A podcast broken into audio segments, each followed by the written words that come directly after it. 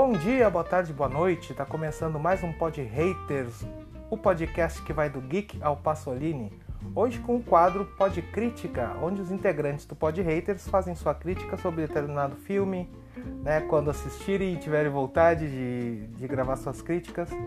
E eu assisti hoje, acabei de terminar de assistir o Mulher Maravilha 1984 e vai ser esse filme que eu vou falar hoje. Tá? Um filme estrelado por Gal Gadot, Kirsten Wiig, Chris Pine, Pedro Pascal e tem mais muita gente aí. Direção de Perry Jenkins. Né? Esse filme da DC Comics, o último lançado pela DCU, né? pelo universo cinematográfico da DC. Não conta o Snyder Cut, porque né, ele foi lançado pela HBO Max, então é algo diferente, né? Então esse foi o último filme lançado pela DC por enquanto, né? Olha, o que, que eu vou falar sobre esse filme, sinceramente? Porque assim, ó, esse filme me deu. Vocês sabem que eu sou um cara que não gostei muito do Snyder Cut, pelos excessos, pela excesso de tempo, né, excesso de câmera lenta e por aí vai, né? Vocês sabem disso podem me chamar de Marvete, né? Mas é que ultimamente a Marvel tem me agradado muito mais do que a DC. Eu não tenho conseguido ficar feliz com a DC. Ah, e eu vou ser bem sincero, eu, eu sou leitor da DC e fã de Batman, Superman, Mulher Maravilha, sempre desde criança, sabe? E eu fico muito triste com, com isso que tem acontecido, com a forma com que a DC tem feito seus filmes, que não tem me agradado de jeito nenhum. Assim, o último filme que me agradou, mesmo eu não gostando de algumas coisas, como eu já falei aqui no Pod Haters, é o Coringa, né? E hoje nós vamos falar então de Mulher Maravilha 1984, né, que me fez ter saudades de ver o filme do Zack Snyder, aquele filme de quatro horas maçante, né? Porque, né, vamos, vamos começar aqui então, tá? Ele, o início do filme, ele, é bem, ele tem uma cena bem interessante da, da Diana criança, tipo, uma, parece umas Olimpíadas lá, né, onde ela, onde ela vivia e tal. E se a cena não fosse tão longa, seria legal. Eu achei bacana os efeitos especiais, sabe? Ficou muito bem feita a menininha ali fazendo, né, fazendo todas aquelas provas e sendo impedida ali pela pessoa que que treinou ela e tal, aí vem todo aquele aquele efeito moral né, do, da lição de moral e tal, né, isso estraga um pouco, mas não é uma cena que estraga o filme em momento algum, assim, eu só achei ela um pouco longa pro início, sabe, mas começa bem o filme, assim, acho bem interessante. O problema todo começa nele quando ele se ambienta, né, como diz o filme, 1984, e em momento algum, assim, ele, ele retrata exatamente os anos 80, sabe? Não que o filme precise, precise retratar os anos 80 exatamente da forma que era, porque né, tem que dar liberdade para os diretores, aquela coisa. O problema todo é que ele é muito caricato. A caracterização oitentista no filme é caricata demais. É, todos os planos, toda a fotografia é muito colorido, sabe? Porque botaram na cabeça que os anos 80 é colorido, que os anos 80 é, todo mundo usava aquela roupa de malha o, o tempo todo, aquela roupa de ginástica, né? Com aqueles penteados e, e uma roupa de ginástica verde-limão com polaina azul e sabe? Tudo muito colorido. E aí tu pega e exagera na cor. Tu exagera muito na cor e o filme é, é assim também, sabe? Os figurinos oitentistas são totalmente exagerados, são caricatos, né? Acredito eu que seja de uma forma proposital, né? Eu acho que sim. Só que o fato dele ser proposital não quer dizer que seja um acerto, sabe? Tá claro ali que o filme é em 1984. Tu não precisa jogar o tempo inteiro ali a informação de que nós estamos em 1984, nós estamos nos anos 80, sabe? Não, não precisa ser tão oitentista assim, a caracterização exagerada, sabe? Pode ser mais parecido com o que realmente era, né?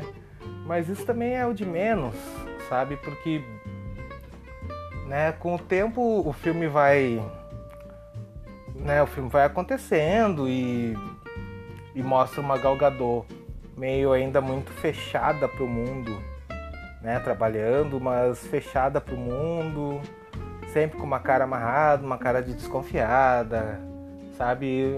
Às vezes me incomoda um pouco essa mesma expressão dela. E eu não, eu acho que isso não é culpa dela, porque eu acho que diferente do que muita gente que viu o Snyder Cut acha que a Gal não é boa atriz. Eu não acho. Eu acho que ela no papel de Mulher Maravilha ela é melhor personagem que a DC criou a partir do universo do Zack Snyder. Então eu, eu, não, eu não acho ela ruim, muito pelo contrário, sabe? Só que infelizmente eu não entendi a mão da Perry Jenkins nesse, nesse filme. O que, que ela quis fazer, sabe? Isso não quer dizer que ela seja uma diretora ruim, não. Sabe? Só que acontece, sabe? Às vezes do, do tentar inovar, fazer alguma coisa diferente, sair um pouco do, do estilo super-herói e querer fazer um filme mais atoral e errar completamente.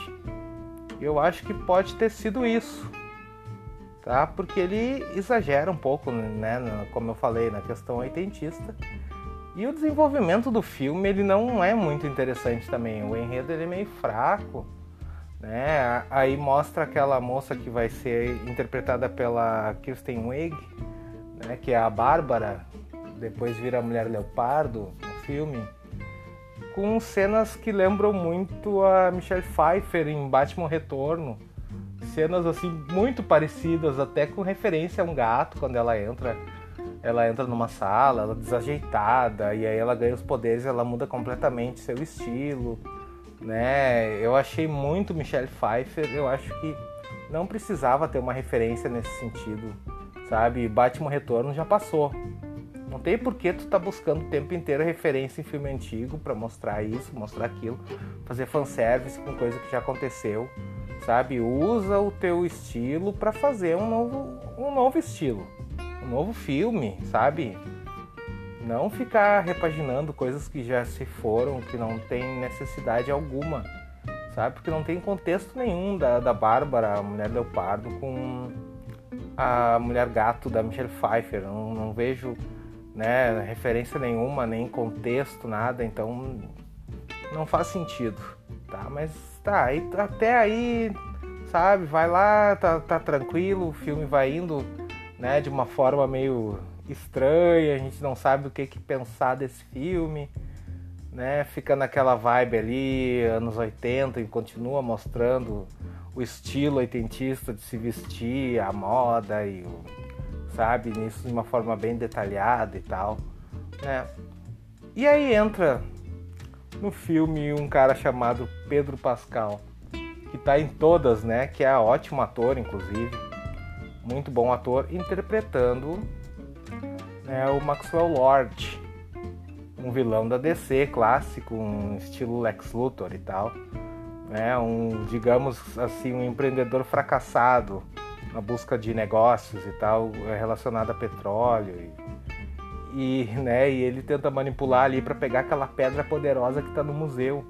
Que no museu, né, contextualizando um pouquinho o museu, tem uma pedra que realiza desejos ali perdida. E o, a história gira em torno apenas disso, assim, sabe?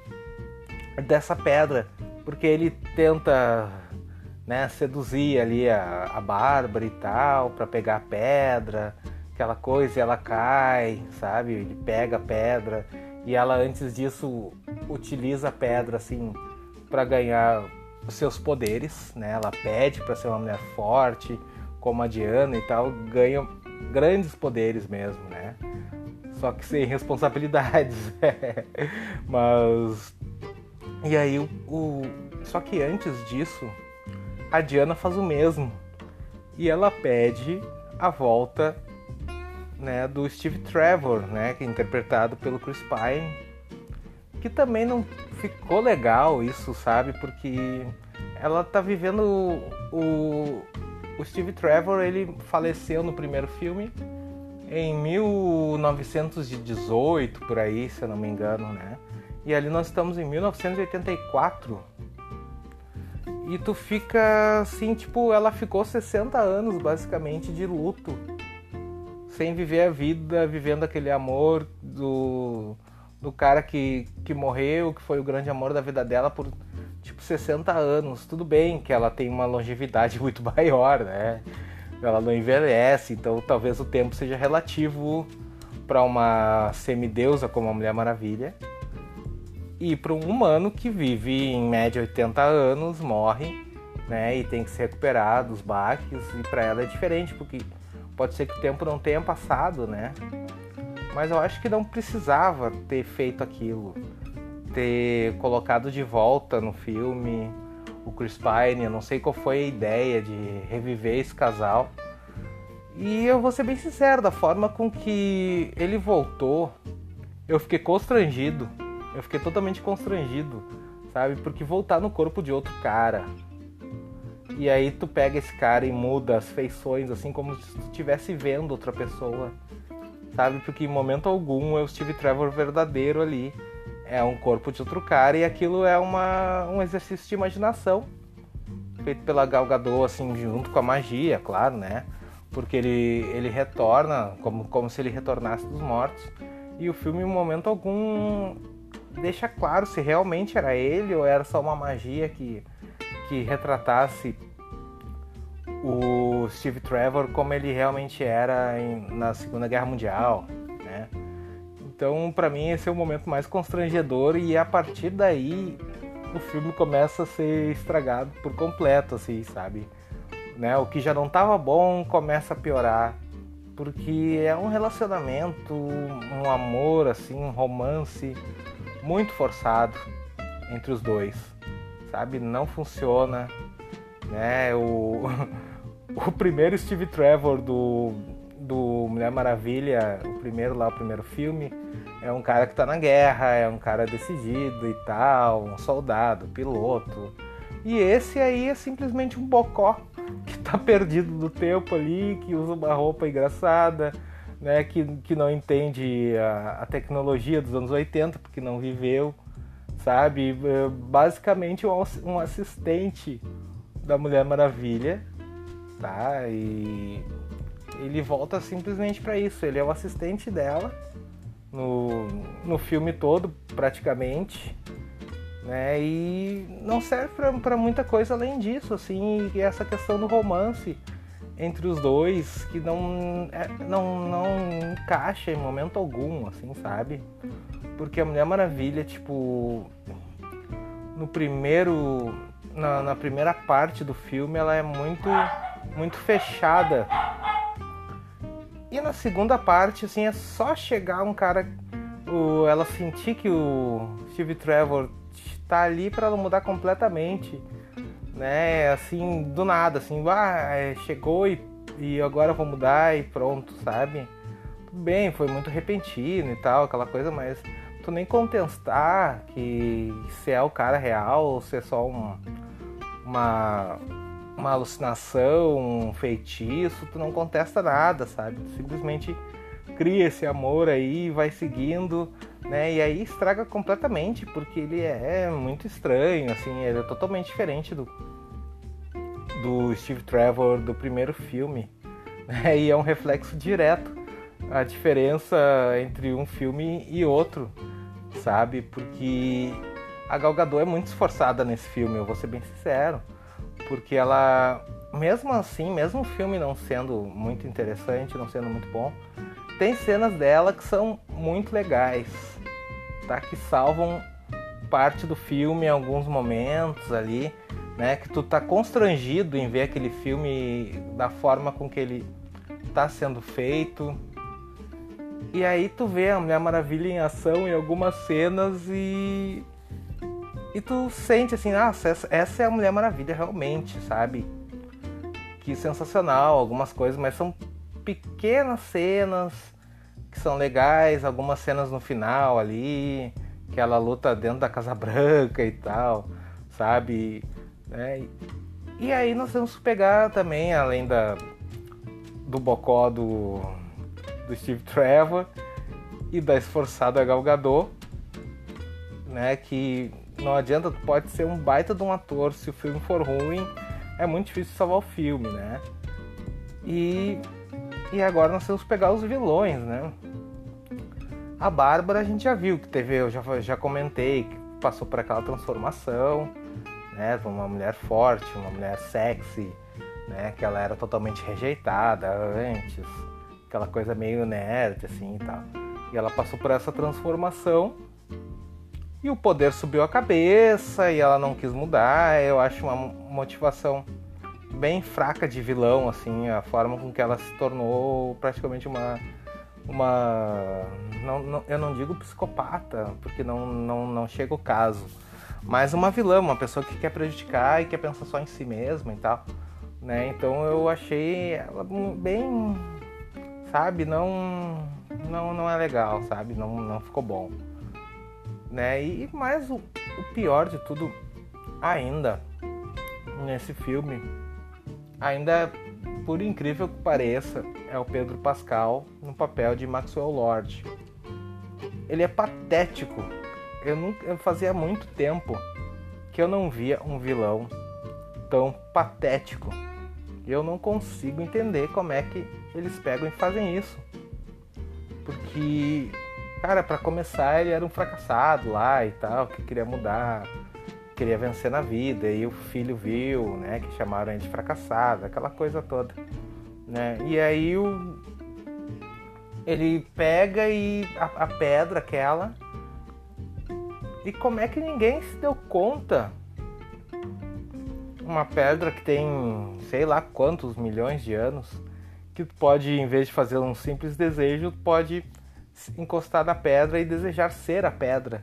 Que foi o que ele fez né? E, e momento algum tu vê ele como um vilão, assim, um vilão que tu leve a sério, que cria uma ameaça, sabe? Ele fica ali, né, sendo consumido pelo poder, né? Porque ele quer cada vez mais ter poder, poder, poder, e ele vai se consumindo, né? A, a atuação dele é péssima, sabe? Mas eu acredito que não seja por culpa dele. Eu acho que a direção que levou o ator a agir daquela forma, acredito eu, né?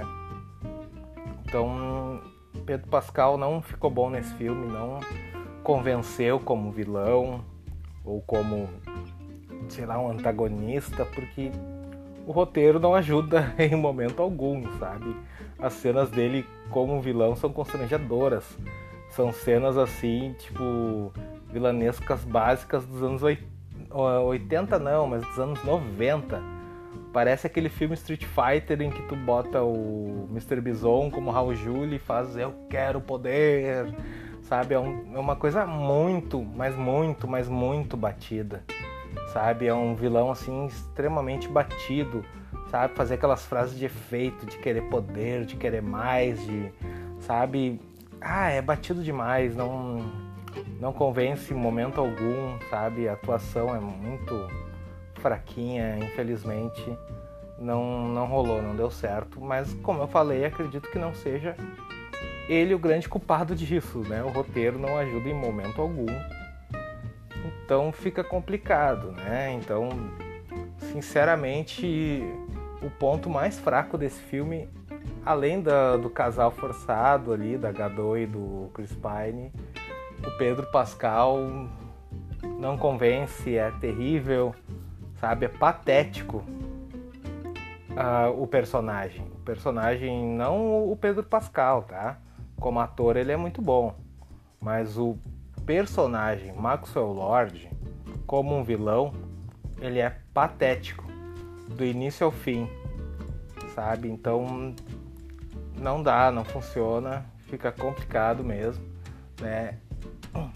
E esse filme, na minha opinião, ele lembra muito os filmes ruins dos anos 90, porque para quem não sabe, quem não viveu os anos 90, quem não era criança ou adolescente, anos 90 tinha muito filme ruim, sabe? Principalmente os, que passavam no SBT, o SBT passava muito filme ruim, principalmente esses baseados em videogames, né, do Super Nintendo, Street Fighter, Mortal Kombat, Super Mario, tinha muita coisa e muita coisa assim de ação que era bem ruim mesmo, que era bem básico, né, com vilões totalmente assim, ba basicões mesmo, sabe? Essas falas de vilões assim, sabe? Então eu não consigo entender em 2021 a DC, a Warner entregar um filme nesse nível.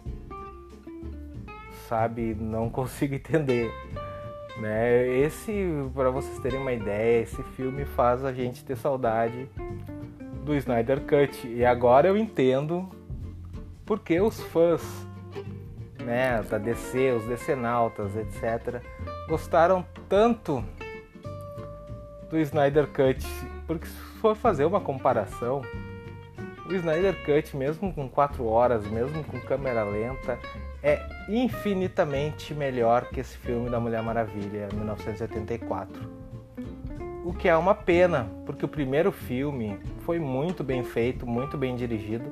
Eu não acho um grande filme, mas eu acho que entrega o que precisava, sabe? Foi, né? E aí eu não consigo entender onde a Perry Jenkins errou nesse filme até agora porque ela mudou tudo que tinha acertado no primeiro. Ela quis fazer um trabalho mais autoral e não deu certo, sabe? Mas isso faz parte, né? Todo mundo erra.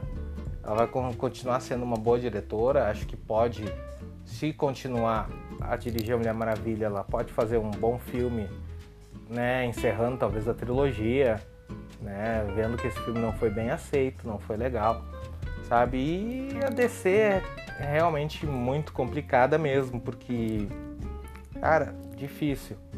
Né? Desde de Homem de Aço, Batman vs Superman, depois lançar Esquadrão Suicida, é uma sucessão de filmes ruins. Né? E quando eles pegaram e fizeram o básico, deu certo. Eles acertaram, porque não pode é, complicar muito. Porque aí fica difícil para descer, porque eles não têm um certo planejamento sabe? É muita falta de planejamento, é tudo bem difícil e complicado. Então, no momento em que falta esse planejamento, você tem que fazer o básico. E esse filme não tentou fazer o básico, ele tentou inovar, mostrar um, algo muito mais autoral. E não deu certo, e é isso que, que a Warner faz, parece que ela tira para todos os lados. Volta e meia acerta, como acertou em Coringa. Eu queria muito que que tivessem acertado nesse filme, porque eu sinceramente gosto da Gadot, sabe? Gosto da diretora. Achei que poderia ser um filme bacana, mas quando eu vi o trailer eu já pensei, hum, isso aí tá isso aí não tá legal, tem alguma coisa estranha aí. E para minha surpresa, eu comecei a ver as pessoas falarem que acharam horrível e tal. E aí eu fui assistir e realmente é um filme bem sofrível, bem complicado de se assistir, sabe? E é bem difícil ver a DC fazendo isso, sabe? Porque a DC não parece que não acerta, sabe? Eu, fico pensando como o que vai ser o futuro da DC nos seus filmes aí, porque aí vem o Batman do Robert Pattinson, vem essa confusão aí toda, né? Que vem o filme do Flash, né? O, o Snyder Cut salvou como eu previ lá no início do Pod Haters, o Snyder Cut salvou mesmo, não sendo um bom filme. Ele salva os, os decenautas, os fãs, e ele salva a DC de uma grande questão assim de, de receber muitas críticas, porque é uma série de filmes ruins, não é só esse da, da Mulher Maravilha.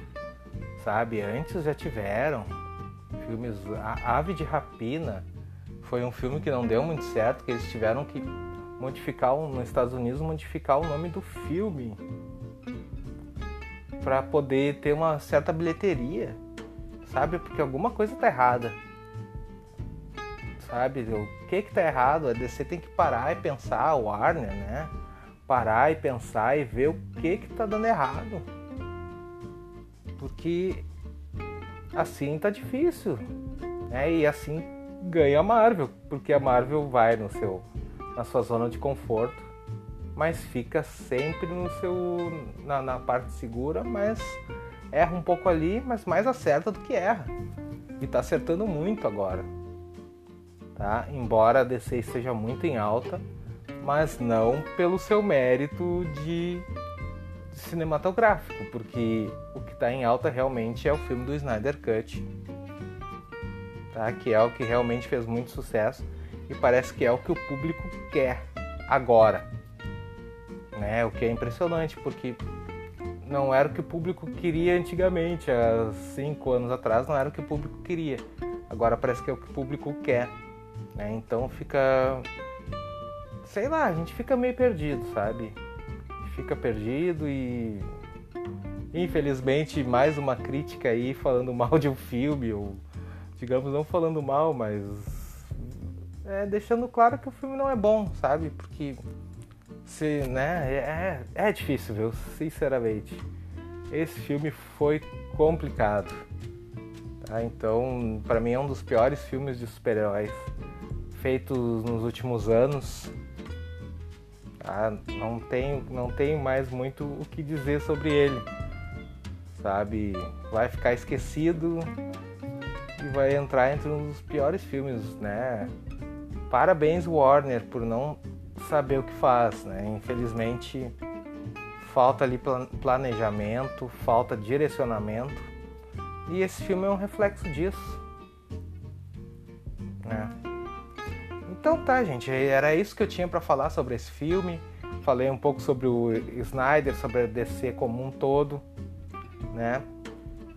Espero que tenham gostado, né? Quem, quem gostou do Mulher Maravilha, espero que tenha entendido o meu ponto de vista, tá? Porque eu vou ser bem sincero, eu gosto da DC e eu quero ver a DC dando certo, com bons filmes e não desse jeito, sabe? É triste, realmente é complicado, né? Mas tudo bem, tem a Marvel aí para nos salvar de vez em quando. é isso aí, pessoal. Essa semana nós temos aí o Pod Cult com o Davizinho temos o Pod Manhattan Connection. Vamos ter também de novo a Pod Crítica com o Davizinho.